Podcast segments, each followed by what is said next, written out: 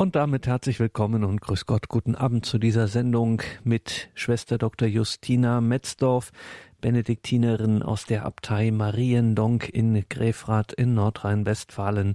Die Bibelauslegung bei den Kirchenvätern. Das ist ja einmal im Monat Thema von Schwester Justina hier am Donnerstagabend in der Credo-Sendung. So auch heute. Mein Name ist Gregor Dornis. Schön, dass Sie jetzt hier mit dabei sind. Wir dürfen ja in dieser Reihe von Schwester Justina Metzdorf immer wieder erleben, mit welcher geistlichen Aufmerksamkeit, mit welchem Spürsinn, mit welcher geistlichen Tiefe die frühen Theologen der Kirche die Bibel näherhin das Evangelium, die Worte Jesu ausgelegt und ausgedeutet haben. Und was an dieser Tatsache vielleicht am meisten überrascht, dass das Ganze so aktuell ist und das Ganze nichts von seiner Strahlkraft verloren hat. Wir sind im Matthäusevangelium im Kapitel 19, jetzt ab dem Vers 16. Wenn Sie sich das vielleicht zurechtlegen möchten, vielleicht mitlesen möchten in der Bibel, das mit betrachten möchten, Matthäus Evangelium Kapitel 19 ab dem Vers 16. Wieder einmal geht es um die Frage, wie Jesus zum Gesetz, zur Torah steht und das Ganze nicht einfach nur mit einem Blick auf seine exegetische, auf seine politische, was auch immer Einstellung zielt, sondern natürlich immer mit dem Fokus auf das Heil, so wie wir gerade auch in dieser Reihe eben auf die Heilige Schrift, auf das Evangelium, auf die Worte Jesu schauen, mit dem Blick, was lehrt mich das Wort Gottes über mein Heil. Das ist auch das, was in dieser Perikope Matthäus Kapitel 19 auch die wesentliche Rolle spielt. Umso wichtiger, umso interessanter, umso aufschluss- und hilfreicher das, was die Kirchenväter dort lesen. Bibelauslegung bei den Kirchenvätern. Heute Matthäus 19 ab dem Vers 16. Wir hören Schwester Dr. Justina Metzdorf aus der Abtei Mariendonk. Liebe Hörerinnen und Hörer, in dieser und in der nächsten Sendung werfen wir einen Blick in die Kirchenväterkommentare zu der Perikope vom reichen jungen Mann, der Jesus fragt, wie er das ewige Leben gewinnen könne. Der Text steht im Matthäusevangelium Kapitel 19 in den Versen 16 bis 26. Hören wir zunächst den Text des Evangeliums. Es kam ein Mann zu Jesus und fragte, Meister, was muss ich Gutes tun, um das ewige Leben zu gewinnen? Er antwortete, Was fragst du mich nach dem Guten? Nur einer ist der Gute. Wenn du aber das Leben erlangen willst, halte die Gebote. Darauf fragte er ihn welche. Jesus antwortete, Du sollst nicht töten, du sollst nicht die Ehe brechen, du sollst nicht stehlen, du sollst nicht falsch aussagen, Ehre Vater und Mutter, und du sollst deinen Nächsten lieben wie dich selbst. Der junge Mann erwiderte, alle diese Gebote habe ich befolgt, was fehlt mir jetzt noch? Jesus antwortete ihm, wenn du vollkommen sein willst, geh, verkauf deinen Besitz und gib das Geld den Armen, so wirst du einen bleibenden Schatz im Himmel haben. Dann komm und folge mir nach. Als der junge Mann das hörte, ging er traurig weg, denn er hatte ein großes Vermögen. Da sagte Jesus zu seinen Jüngern, Amen, das sage ich euch, ein Reicher wird nur schwer in das Himmelreich kommen. Eher geht ein Kamel durch ein Nadelöhr, als dass ein Reicher in das Reich Gottes gelangt. Als die Jünger das hörten, erschraken sie sehr und sagten, wer kann dann noch gerettet werden? Jesus sah sie an und sagte zu ihnen, für Menschen ist das unmöglich, für Gott aber ist alles möglich. Mit dieser Erzählung von der Begegnung zwischen Jesus und dem reichen jungen Mann haben wir einen Text vor uns, der bei den Kirchenvätern große Beachtung gefunden hat. Zahlreiche Auslegungen zu dieser Perikope sind überliefert. Clemens von Alexandrien, ein Theologe aus dem zweiten Jahrhundert, hat dem Text ein ganzes Buch gewidmet. Es trägt den Titel Welcher Reiche wird gerettet? Was macht diesen Text für die Väter so interessant? Aufschlussreich scheint mir schon der genannte Buchtitel. Es geht um eine Kernfrage des christlichen Selbstverständnisses, nämlich um die Frage nach dem Zusammenhang von Armut und Heil. Dieser Zusammenhang wird ja bereits in der ersten Seligpreisung der Bergpredigt nahegelegt, die den Armen gilt. Die Kirchenväter diskutieren sehr lebhaft darüber, ob sich der Besitz, gemeint ist Vermögen in jeder Hinsicht, mit der Nachfolge in Einklang bringen lässt und sie ringen um einen angemessenen Begriff und ein dem Evangelium entsprechendes Verständnis von christlicher Armut. Schauen wir uns aber zunächst die Begebenheit im Einzelnen an. Der Evangelist Matthäus eröffnet die Erzählung mit der Bemerkung, dass ein Mann zu Jesus kam und ihn fragte, Meister, was muss ich Gutes tun, um das ewige Leben zu gewinnen? Jesus antwortet mit einer Gegenfrage. Was fragst du mich nach dem Guten? Nur einer ist der Gute. Die Kirchenväter stellen fest, dass Jesus anscheinend gar nicht auf die Frage des Mannes eingeht. Wonach fragt der Mann und worüber redet Jesus? Der Mann stellt die Frage, welche Bedeutung das gute Handeln des Menschen für sein Heil hat. Was muss ich Gutes tun, um das ewige Leben zu gewinnen? Gutes zu tun und ewiges Leben stehen hier in einem engen Zusammenhang. Die Kirchenväter sagen, aus der Frage des Mannes geht klar hervor, dass der Mensch grundsätzlich in der Lage ist, Gutes zu tun. Doch nicht nur das, er ist sogar dazu verpflichtet, das Gute zu tun. In der Frage des Mannes spiegelt sich das biblische Menschenbild, das bereits in den Psalmen deutlich zum Ausdruck kommt. Die Kirchenväter verweisen auf Psalm 34, in dem der Zusammenhang von gutem Handeln und ewigem Leben bereits klar formuliert ist. Dort heißt es in den Versen 13 bis 15, Wer ist der Mensch, der das Leben liebt und gute Tage zu sehen wünscht? Bewahre deine Zunge vor Bösem und deine Lippen vor falscher Rede. Meide das Böse und tu das Gute. Suche Frieden und jage ihm nach. Die Kirchenväter meinen, dass dieser Psalm den Hintergrund der Frage des Mannes bildet, mehr sogar noch, dass die Psalmen das religiöse Denken der Menschen in Israel zur Zeit Jesu so prägten, dass der Mann nicht nur seine eigene Meinung, sondern das Denken des ganzen Volkes vor Jesus bringt. Damit, so sagen die Väter, stellt er an Jesus eine Frage, mit der er sein Verständnis und seine Auslegung der Torah des Gesetzes herausfordert was muss ich Gutes tun, um das ewige Leben zu gewinnen? In dieser Hinsicht nimmt also auch dieses Gespräch, ganz so wie das vorhergehende über die Scheidung und die Ehe, seinen Anfang bei einer Frage, die die Bedeutung und die Gültigkeit des Gesetzes für das Heil des Menschen betrifft. Auch diesmal also wird Jesus wieder dazu aufgefordert, zum Gesetz Stellung zu beziehen. Wie nimmt Jesus diese Frage nun auf? Anscheinend geht er ja gar nicht darauf ein, wenn er sagt, was fragst du mich nach dem Guten? Nur einer ist der Gute. Statt über das gute Handeln zu sprechen, lenkt Jesus den Blick auf das Gute an sich. Die Kirchenväter haken hier ein und warnen vor einem Missverständnis, nämlich dem, dass man glauben könnte, Jesus würde, weil er auf die Frage nicht unmittelbar antwortet, bestreiten, dass der Mensch überhaupt Gutes tun könnte. Origenes sagt dazu, das Alte Testament hat eine positive Sicht auf den Menschen, insofern es ihm die Möglichkeit und die Verantwortung für sein Handeln zugesteht.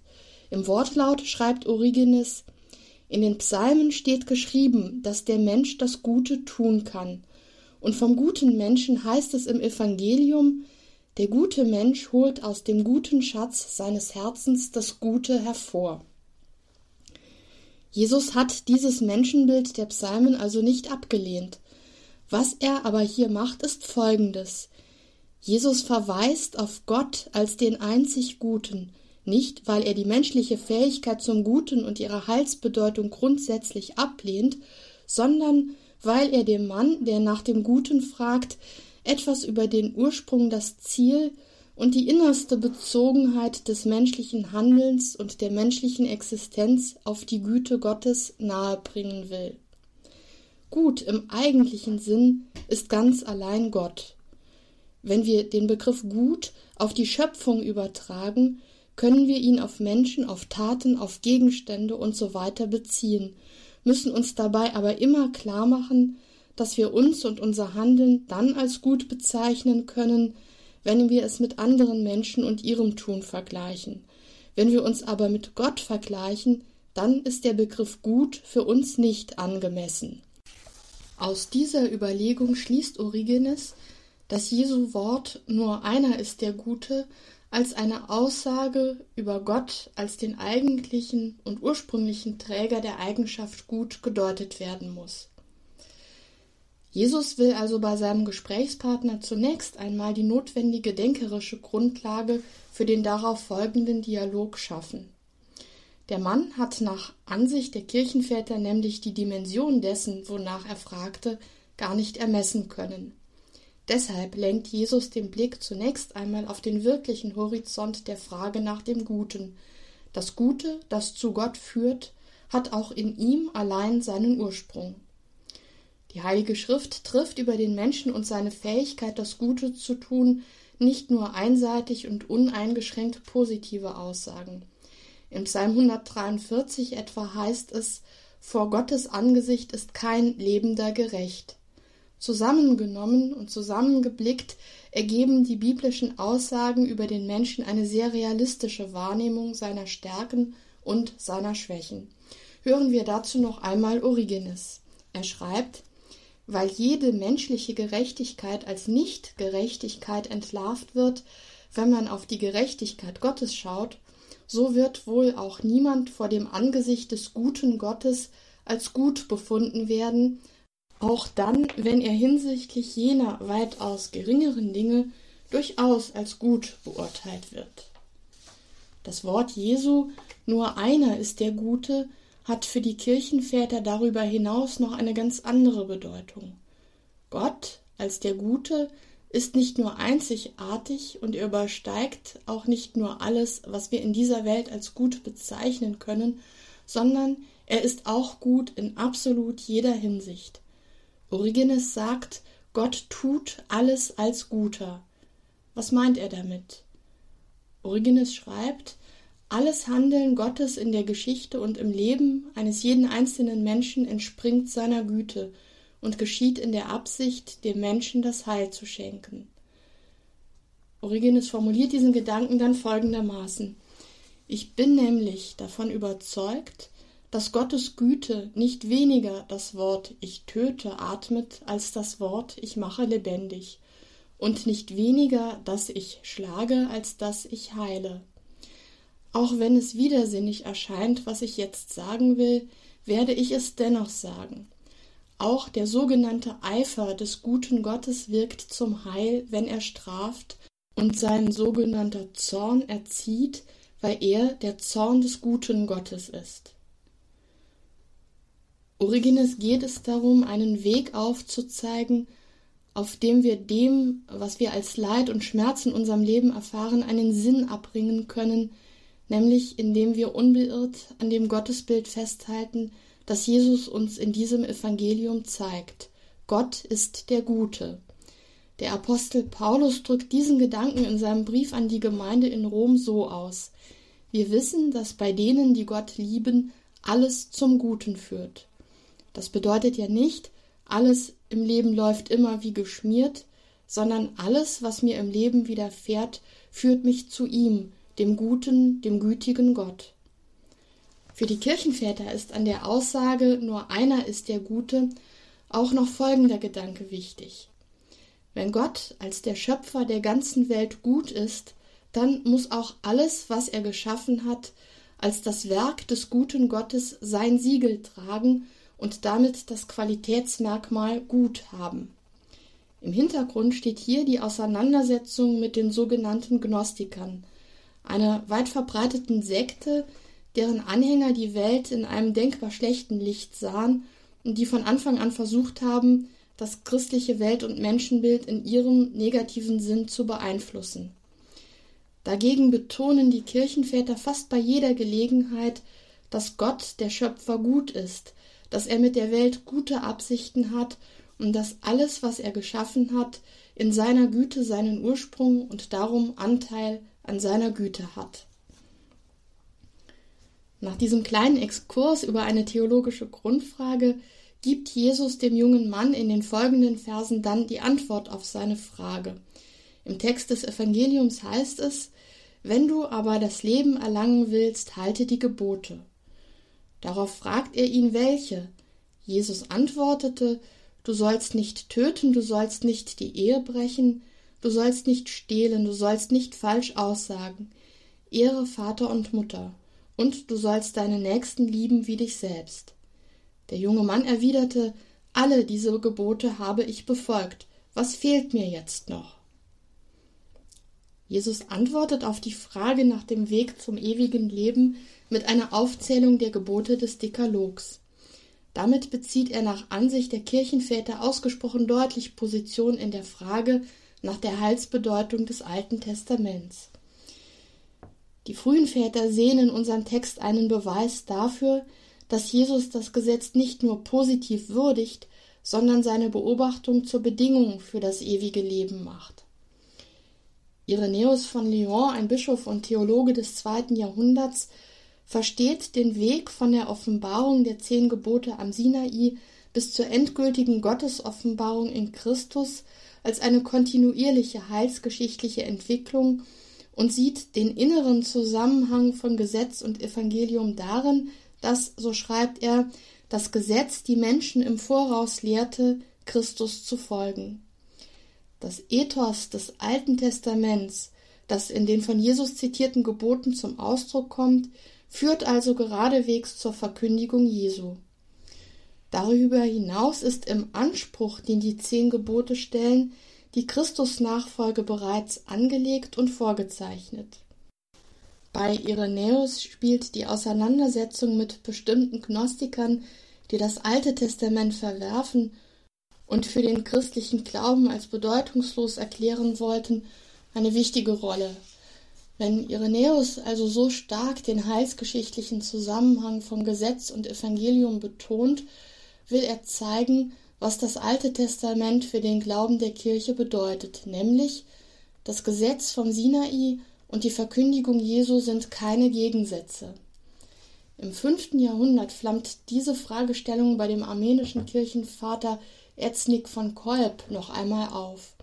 Er betont ausdrücklich, dass zwischen dem Gesetz des Mose und der Verkündigung Jesu kein Bruch besteht.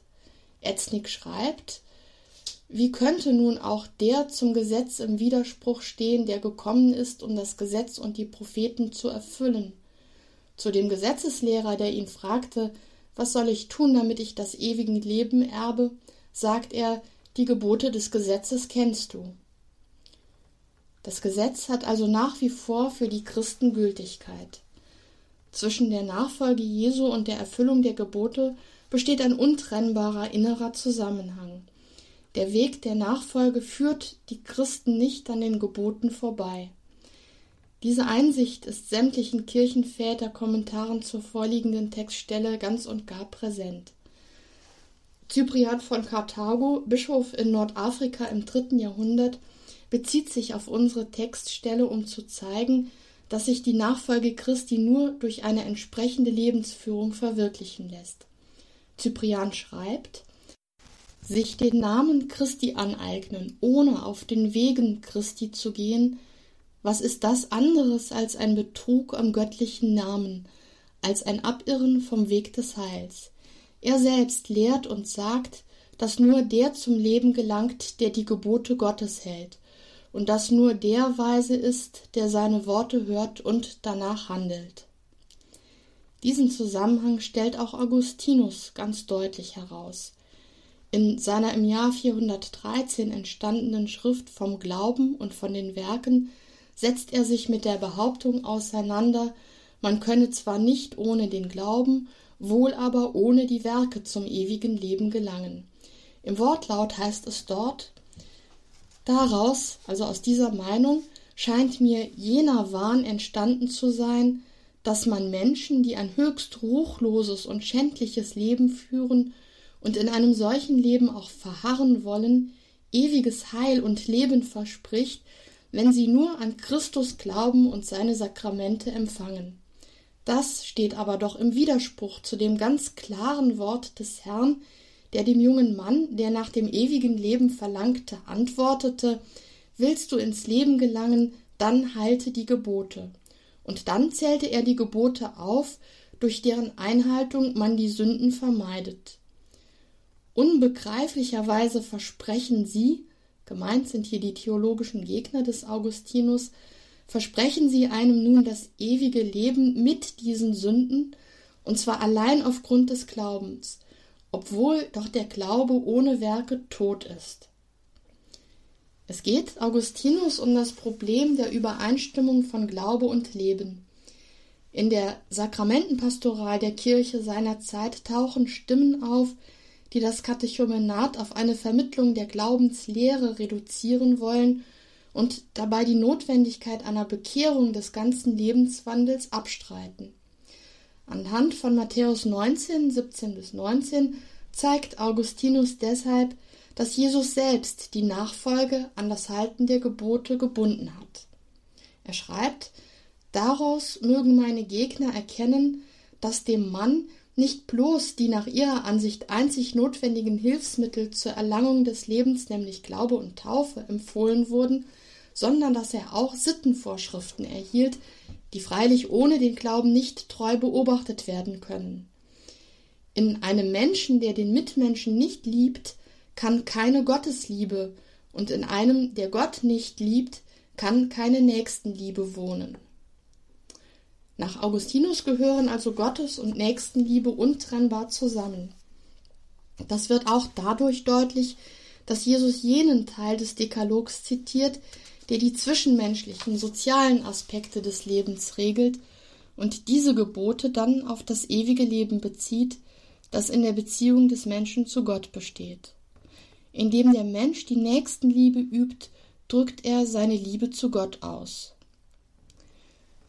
Origenes findet es erstaunlich, dass der junge Mann sich mit der Antwort Jesu halte die Gebote nicht zufrieden gibt, sondern weiter fragt, welche denn?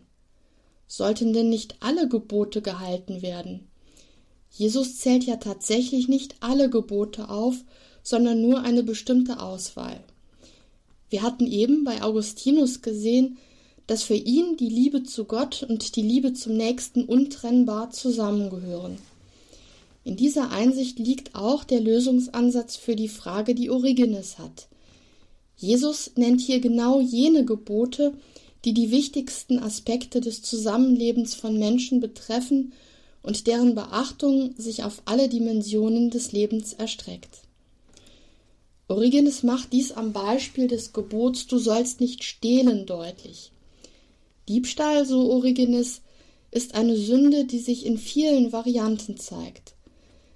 Sie wird durchaus auch von Christen begangen, und zwar nennt Origenes hier den Betrug beim Handel, unlautere Geldgeschäfte und schlechte Arbeit von Handwerkern. Diebstahl ist also nicht nur Raub von Eigentum, sondern auch Unterschlagung und Übervorteilung. Im Begriff Diebstahl lassen sich somit alle Verstöße gegen die soziale Gerechtigkeit zusammenfassen. In einem System sozialer Ungerechtigkeit kommt es dann auch vor, dass sich der Dieb der Verantwortung für seine Tat gar nicht mehr bewusst ist, sei es, dass er als Mitläufer an der Verletzung der Rechte anderer beteiligt ist, sei es durch Mitwissen oder einfach aus völliger Gleichgültigkeit dem Mitmenschen gegenüber. Origenes zeigt also, dass Jesus mit seiner Aufzählung der Sozialgesetzgebung des Dekalogs das alttestamentliche Gesetz nicht auf bestimmte Gebote einschränkt, sondern dass er die sozialen Gebote nennt, weil sie das ganze menschliche Leben in den Blick fassen.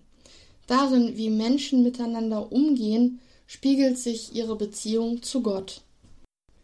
Jetzt findet Origenes allerdings noch eine weitere Schwierigkeit in der Antwort, die Jesus gibt. Er schließt ja seine Aufzählung der Gebote mit dem Gebot der Nächstenliebe ab. Für Origenes stellt sich die Frage, wie kann die Nächstenliebe hier in einer Reihe mit den anderen Geboten stehen, wo es doch im Brief des Apostels Paulus an die Römer ganz klar heißt, dass alle Gebote in dem Satz zusammengefasst sind, du sollst deine Nächsten lieben wie dich selbst. Das ist Römerbrief 13, 9 folgende.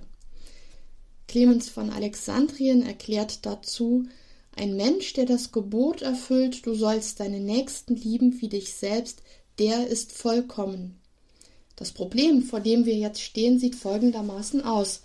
Der junge Mann beteuert ja ausdrücklich, dass er alle Gebote, die Jesus aufzählt, also einschließlich der Nächstenliebe, erfüllt hat. Und dennoch scheint das ja nicht zu reichen, denn Jesus erklärt ihm anschließend, was er tun muss, wenn er vollkommen sein will. Für Origenes führt dieser logische Widerspruch zu folgenden Alternativen. Entweder hat der junge Mann gelogen, er wurde von Jesus durchschaut und deshalb noch einmal eigens auf die Vollkommenheit hingewiesen, oder aber das Gebot der Nächstenliebe gehört nicht zum ursprünglichen Textbestand von Matthäus 19,19. 19. Diese textkritische Überlegung stützt Origenes durch den Verweis auf die synoptischen Parallelstellen ab. In der gleichen Erzählung bei Markus und Lukas fehlt das Gebot der Nächstenliebe an dieser Stelle nämlich. Darum vermutet Origenes, dass wir es an dieser Stelle im Matthäusevangelium mit einem Überlieferungsfehler zu tun haben. Origenes stellt sich vor, dass irgendein Abschreiber des Matthäusevangeliums den Sinn der Worte Jesu nicht richtig verstanden hat und dass ihm deshalb, also durch mangelnde Kenntnis und Umsicht, das Gebot der Nächstenliebe in die Aufzählung der Gebote hineingeraten ist.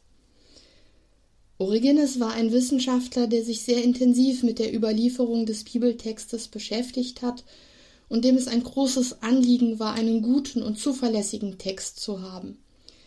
An unserer Stelle kommt Origenes also zu dem Ergebnis, dass das Gebot der Nächstenliebe wahrscheinlich nicht zum ursprünglichen Text des Matthäus gehört hat. Was bedeutet das nun? Origenes ist sich sehr klar bewusst, dass seine Rekonstruktion des ursprünglichen Matthäustextes eine wissenschaftliche Hypothese ist und dass deshalb, wenn es um die Verkündigung geht, sein eigener rekonstruierter Text nicht an die Stelle des überlieferten Evangeliums treten kann. Das, was Origenes über die Textüberlieferung herausgefunden hat, hilft ihm, den Sinn des Textes besser zu verstehen. Aber er weiß auch, dass es seine Aufgabe als Exeget ist, den Text in der Gestalt auszulegen, die am Ende des Überlieferungsprozesses steht und die in die gottesdienstlichen Lesungen Eingang gefunden hat. Der Bibeltext, der in der Liturgie verwendet wird, muss die Grundlage seiner Auslegung sein, denn dieser Text ist der Text der Kirche, den die Gläubigen kennen und mit dem sie vertraut sind. Und genau das tut Origenes auch. Man kann in seinem Kommentar wohl sehen, dass er es mit einigen Bauchschmerzen tut, weil er immer wieder darauf zurückkommt, warum die Nächstenliebe hier nicht in den Zusammenhang passt, aber schließlich legt er den Text in der Überlieferungsgestalt aus, die ihm vorliegt. Das bedeutet dann, der junge Mann hat entweder stark übertrieben oder sogar mit Absicht gelogen, wenn er behauptet, er habe alle Gebote einschließlich der Nächstenliebe erfüllt. Er hält sich also für vollkommen, und Jesus weist ihn darauf hin, dass er es längst nicht ist. Hören wir Origenes im Wortlaut. In seinem Kommentar zum Matthäusevangelium schreibt er, Wer also der Meinung ist, das Gebot, du sollst deinen Nächsten lieben wie dich selbst, sei an dieser Stelle nicht später eingefügt, sondern wirklich damals vom Herrn nach den vorausgehenden Worten so gesagt worden, der muss sagen, dass unser Heiland jenen Reichen sanft und ohne Hass habe überführen wollen, dass er nicht die Wahrheit gesagt hatte, als er behauptete, auch das Gebot, du sollst deinen Nächsten lieben wie dich selbst gehalten zu haben und dass Jesus deshalb zu ihm sagte, wenn du vollkommen sein willst, geh hin, verkauf deinen Besitz und gib ihn den Armen. So wirst du dann nämlich zu Recht sagen, du hättest auch das Gebot, du sollst deinen Nächsten lieben wie dich selbst gehalten. Der Verkauf des Besitzes zugunsten der Armen wird hier von Origenes also als ein Beweis für die Nächstenliebe, nicht als ein davon verschiedener Weg zur Vollkommenheit gedeutet. Schauen wir uns jetzt den folgenden Vers Matthäus 19, 21 an. Jesus antwortete dem Mann, Wenn du vollkommen sein willst, geh, verkauf deinen Besitz und gib das Geld den Armen, so wirst du einen bleibenden Schatz im Himmel haben. Dann komm und folge mir nach. In diesem Wort Jesu taucht der für die geistliche Tradition der Kirche wichtige Begriff der Vollkommenheit auf, der hier mit dem Verzicht auf Besitz und Vermögen zugunsten der Armen verbunden ist. Wir finden bei den Kirchenvätern zwei ganz unterschiedliche Deutungen zu diesem Wort. Das hängt jeweils von den Adressaten der Schriften ab. Richtet sich der Text eines Kirchenvaters an Männer und Frauen, die ein Armutsgelübde abgelegt haben, handelt es sich also um monastische und asketische Schriften, dann tragen die Auslegungen einen ganz anderen Akzent, als wenn sie etwa im Rahmen einer Predigt an eine Gottesdienstgemeinde gerichtet sind. Konkret heißt das, die asketischen Schriften deuten Matthäus 19,21 als Rat und Empfehlung Jesu zu völligem Verzicht auf persönliches Eigentum als das besondere Merkmal des Mönchtums. Andere Schriften dagegen, zum Beispiel die Taufkatechesen des Bischofs Cyril von Jerusalem, betonen, dass das Streben nach Vollkommenheit keineswegs den Mönchen und Nonnen vorbehalten ist, sondern dass es als grundlegende und unbedingte Pflicht für alle Christen gilt. Cyril betont, dass die Nachfolge Jesu zahlreiche Gesichter und Ausprägungen hat und dass der Verzicht auf den Besitz nur eine davon ist. Zunächst aber stellen die Väter die wichtige Frage, ist Armut überhaupt eine christliche Tugend? Ambrosius von Mailand und einige andere Kirchenväter vertreten die Auffassung, dass der völlige Verzicht auf Besitz und Vermögen wozu Jesus den jungen Mann in Matthäus 19,21 ermutigt, für Christen weder Gesetz noch Pflicht sei, sondern Rat und Empfehlung. Als Tat des freien Willens bringt das Hingeben von allem, was man hat, eine größere Freiheit zum Ausdruck, als wenn man nur gibt, was man geben muss. Der freie Wille wird allerdings nicht in dem Sinn verstanden, als ginge es um die Alternative zwischen Zustimmung und Ablehnung. Ambrosius geht davon aus, dass ein Christ auf jeden Fall vollkommen sein will, nicht, dass er es nicht sein will. Es geht also um die Freiheit zum Ja. Ein Nein auf die Frage willst du vollkommen sein, wäre nach Ansicht der Kirchenväter der Ausdruck von Unfreiheit. Bei manchen Vätern findet sich der Gedanke, dass der völlige Verzicht auf Besitz nicht nur aus Freiheit geschieht, sondern auch eine neue Freiheit schenkt. Dabei ist für die Väter nicht die Armut oder Besitzlosigkeit an sich das entscheidende und das eigentliche Gut. Vielmehr ist sie nur das Mittel zum Zweck. Die Besitzlosigkeit soll dem Menschen dazu verhelfen, sich von seinen äußeren und inneren Bindungen an irdische und vergängliche Güter zu befreien und sein Leben auf die eigentlichen unvergänglichen Güter auszurichten. Die Kirchenväter wissen, dass die Einsicht, dass der Verzicht auf den Besitz etwas Befreiendes hat, keine christliche Entdeckung und eigentlich auch keine christliche Besonderheit ist. Origenes und Hieronymus führen in diesem Zusammenhang den griechischen Philosophen Krates von Theben an und zitieren seinen Ausspruch Krates lässt den Krates frei. Damit soll Krates die Veräußerung seiner ganzen Habe kommentiert haben.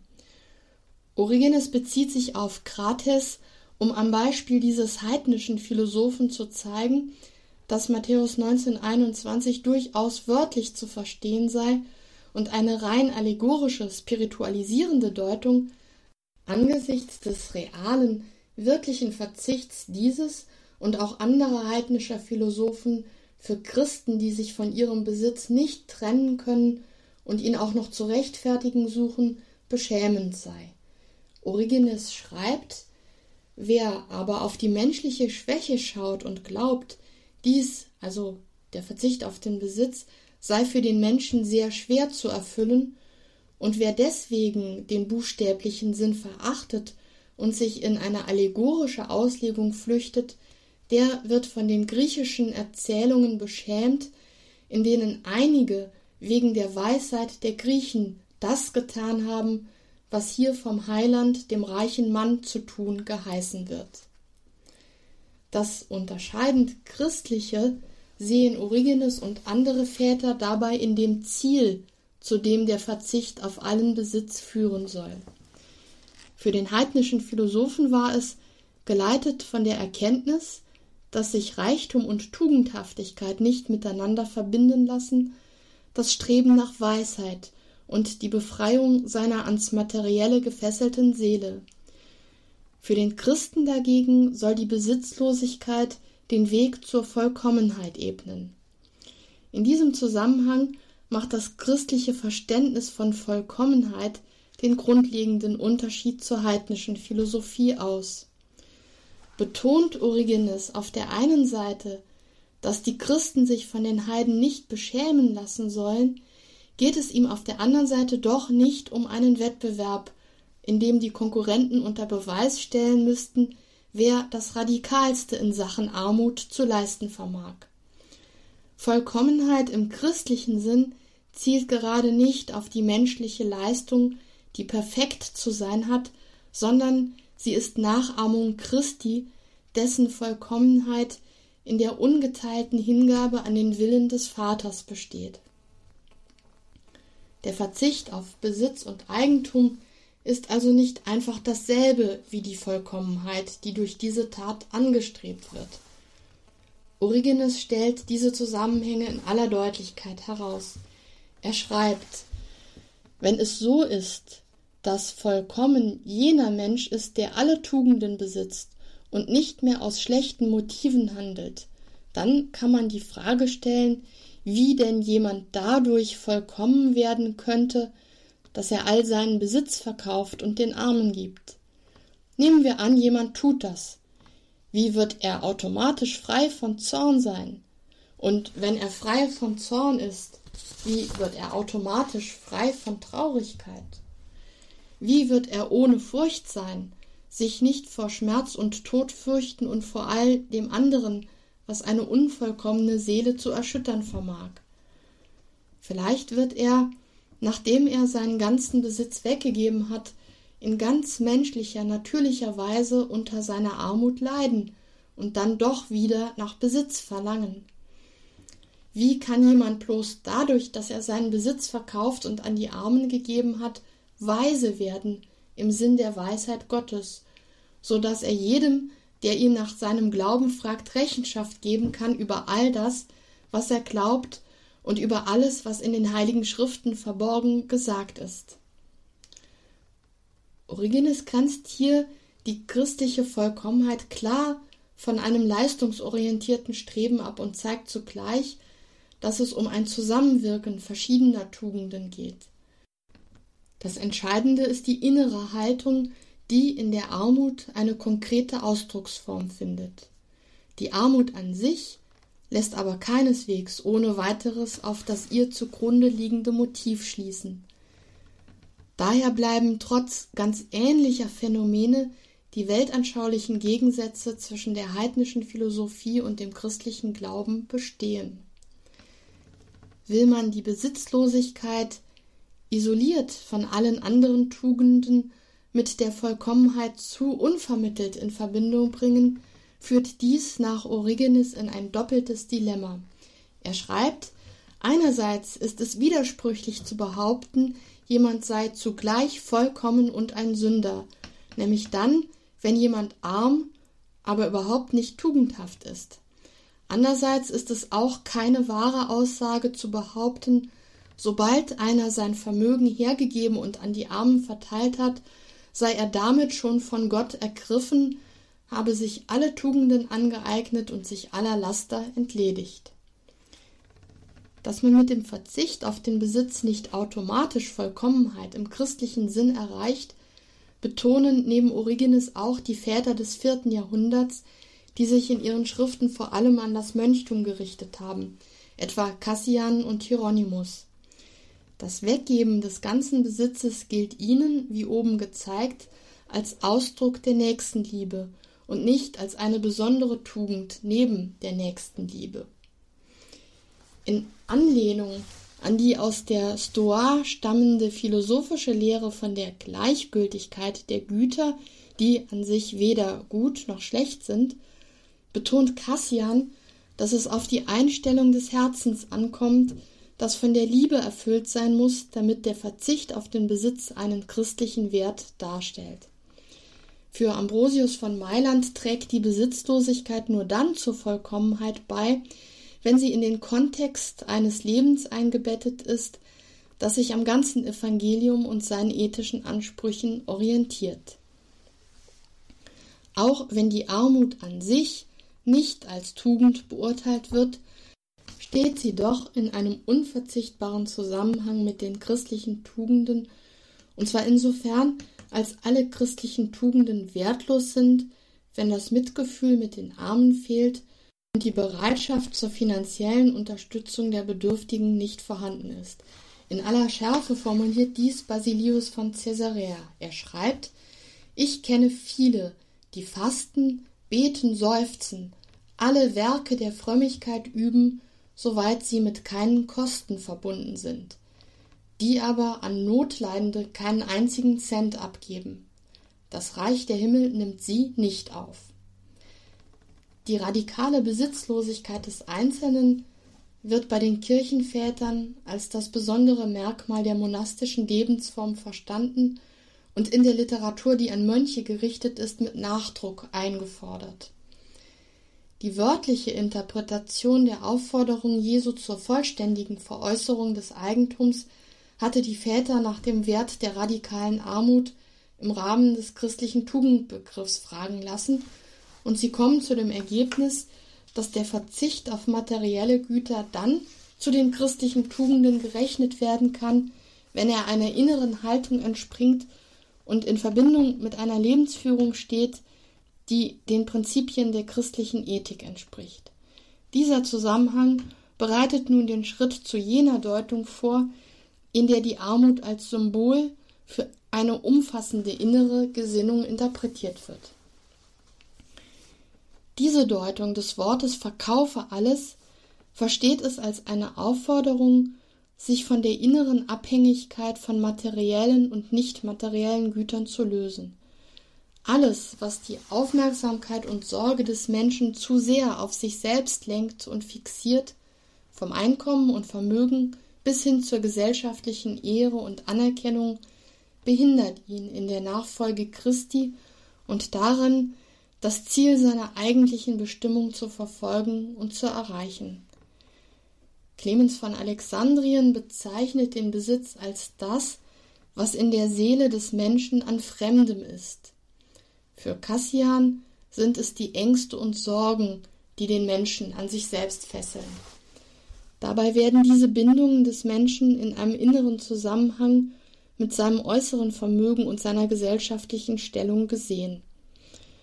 Für Cassian bedeutet, über Besitz zu verfügen, ständig unter der Bedrohung durch die Sünde zu stehen, gleichgültig wie lauter ein Mensch auch sein mag und welche aufrichtigen Absichten er hat.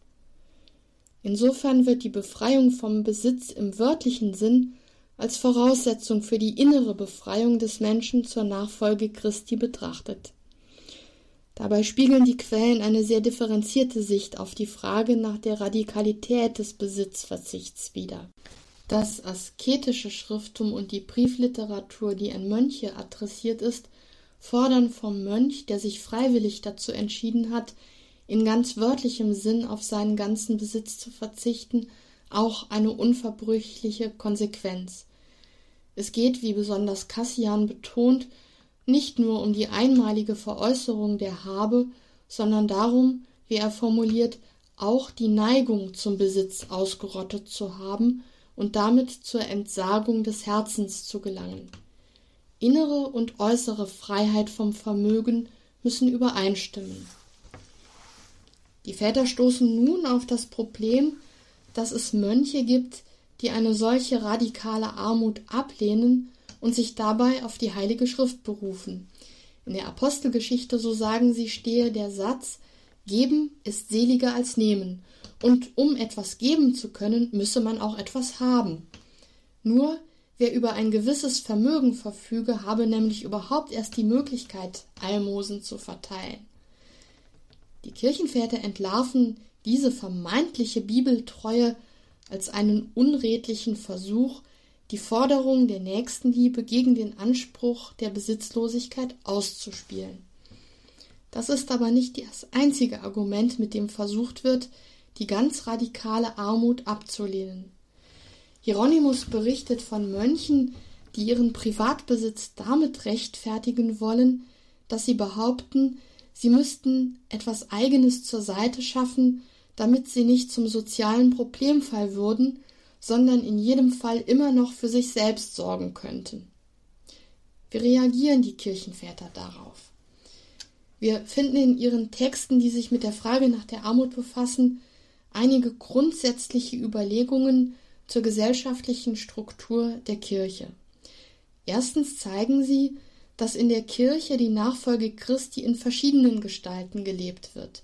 Eine dieser Lebensformen ist das Mönchtum und in ihm ist die völlige Besitzlosigkeit des Einzelnen ein Wesensmerkmal und eben nicht beliebig. Zweitens gilt für die Kirche als Ganze das Prinzip der Solidarität. Sie muss solche sozialen Strukturen aufweisen, dass es in ihr die Armut als Problem nicht gibt. Die im engeren Sinn asketischen Schriften der Väter erklären, dass zwischen der monastischen Lebensweise und dem christlichen Leben in der Welt klar zu unterscheiden sei. Nur die Mönche haben sich mit ihrem Armutsgelübde darauf eingelassen, all ihren Besitz aufzugeben, während für die Getauften, die in der Welt Christus nachfolgen, andere Maßstäbe gelten. Wie aber sollen nun alle Christen, die kein ausdrückliches Armutsgelübde gemacht haben, das Wort Jesu in Matthäus 19,21 verstehen? Von Hieronymus, dem Kirchenlehrer des vierten Jahrhunderts, sind einige Briefe überliefert, in denen er sich dazu äußert.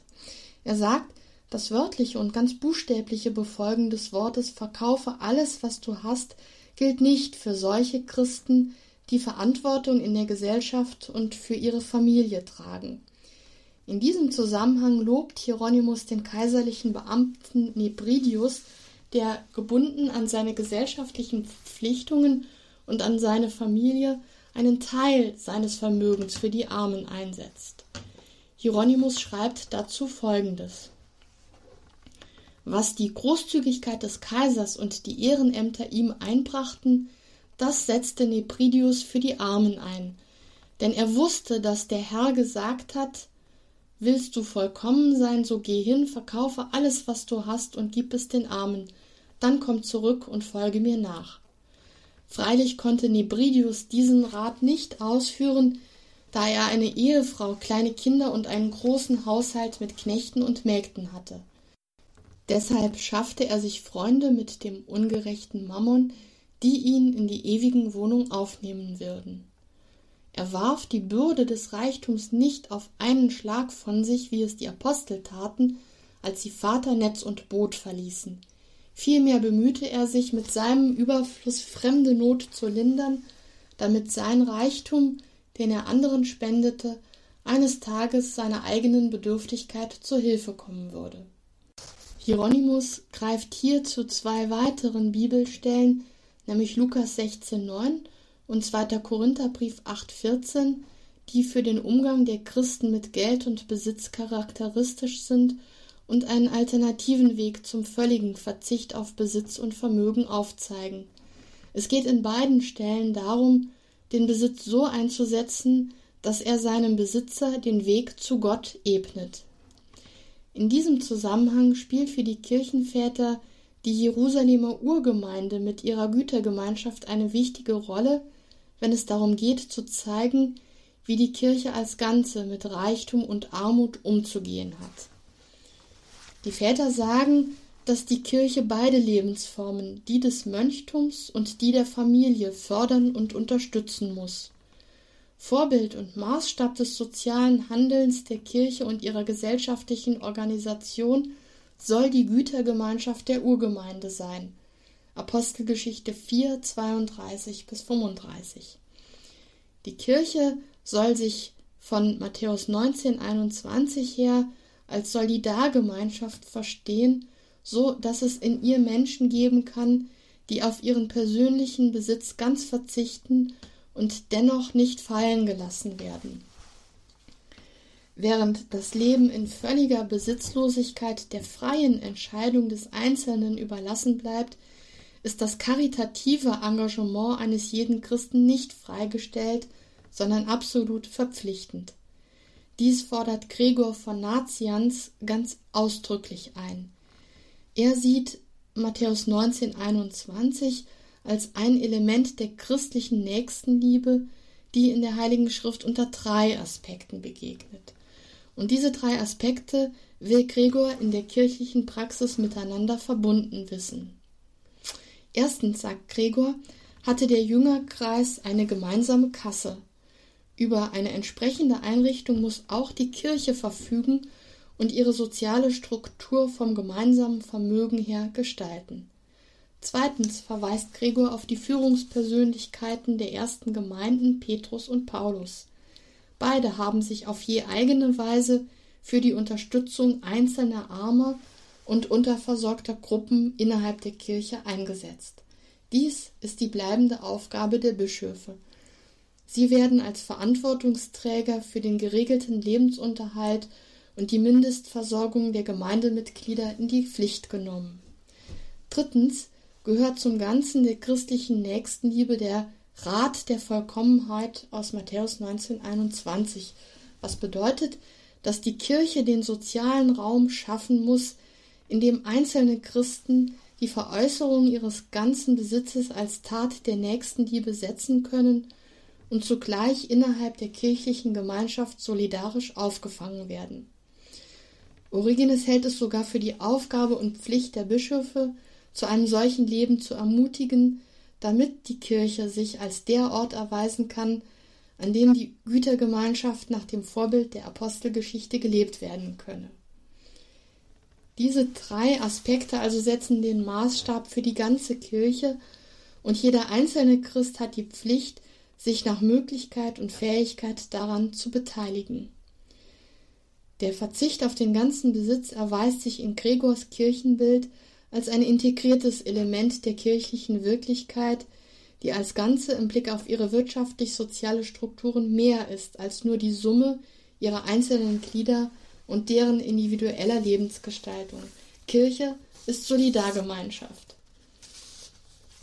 Basilius von Caesarea legt Wert darauf, dass ein Wohlhabender sein Vermögen nicht wahllos in der Kirche verteilt, sondern dass es innerhalb der Gemeinde in kompetente Hände gelangt, die es dann an Bedürftige weitergeben und die vor allem in der Lage sind zu unterscheiden zwischen echter Not und dem Versuch, die Mildtätigkeit der Gemeinde auszunutzen. Notizen dieser Art lassen erkennen, dass die Kirche in den ersten Jahrhunderten über organisierte Strukturen der Nächstenliebe nachdachte und entsprechende Einrichtungen entwickelte. Da die Gütergemeinschaft der Urgemeinde als das Ideal der christlichen Nächstenliebe gilt, geht es also nicht bloß um die materielle Versorgung von Randgruppen, sondern um den Aufbau einer solidarischen Gemeinschaft. Was das Wesen der Kirche als Ganze prägen soll, wird in den Klöstern gewissermaßen als mikrokosmisches Abbild der Gesamtkirche besonders deutlich. Cassian weist den Klöstern die Aufgabe zu, für die Grundversorgung der einzelnen Mönche so aufzukommen, dass diese sich nicht individuell auf die Sicherung ihres Lebensunterhalts konzentrieren müssen, sondern die Freiheit der Besitzlosigkeit nutzen können, um ihr Leben ganz auf Gott auszurichten. Einmal mehr wird hier deutlich, dass der Begriff der Vollkommenheit im patristischen Verständnis nicht so sehr die asketische Leistung des Einzelnen bezeichnet, sondern seine ungeteilte Hingabe an Christus.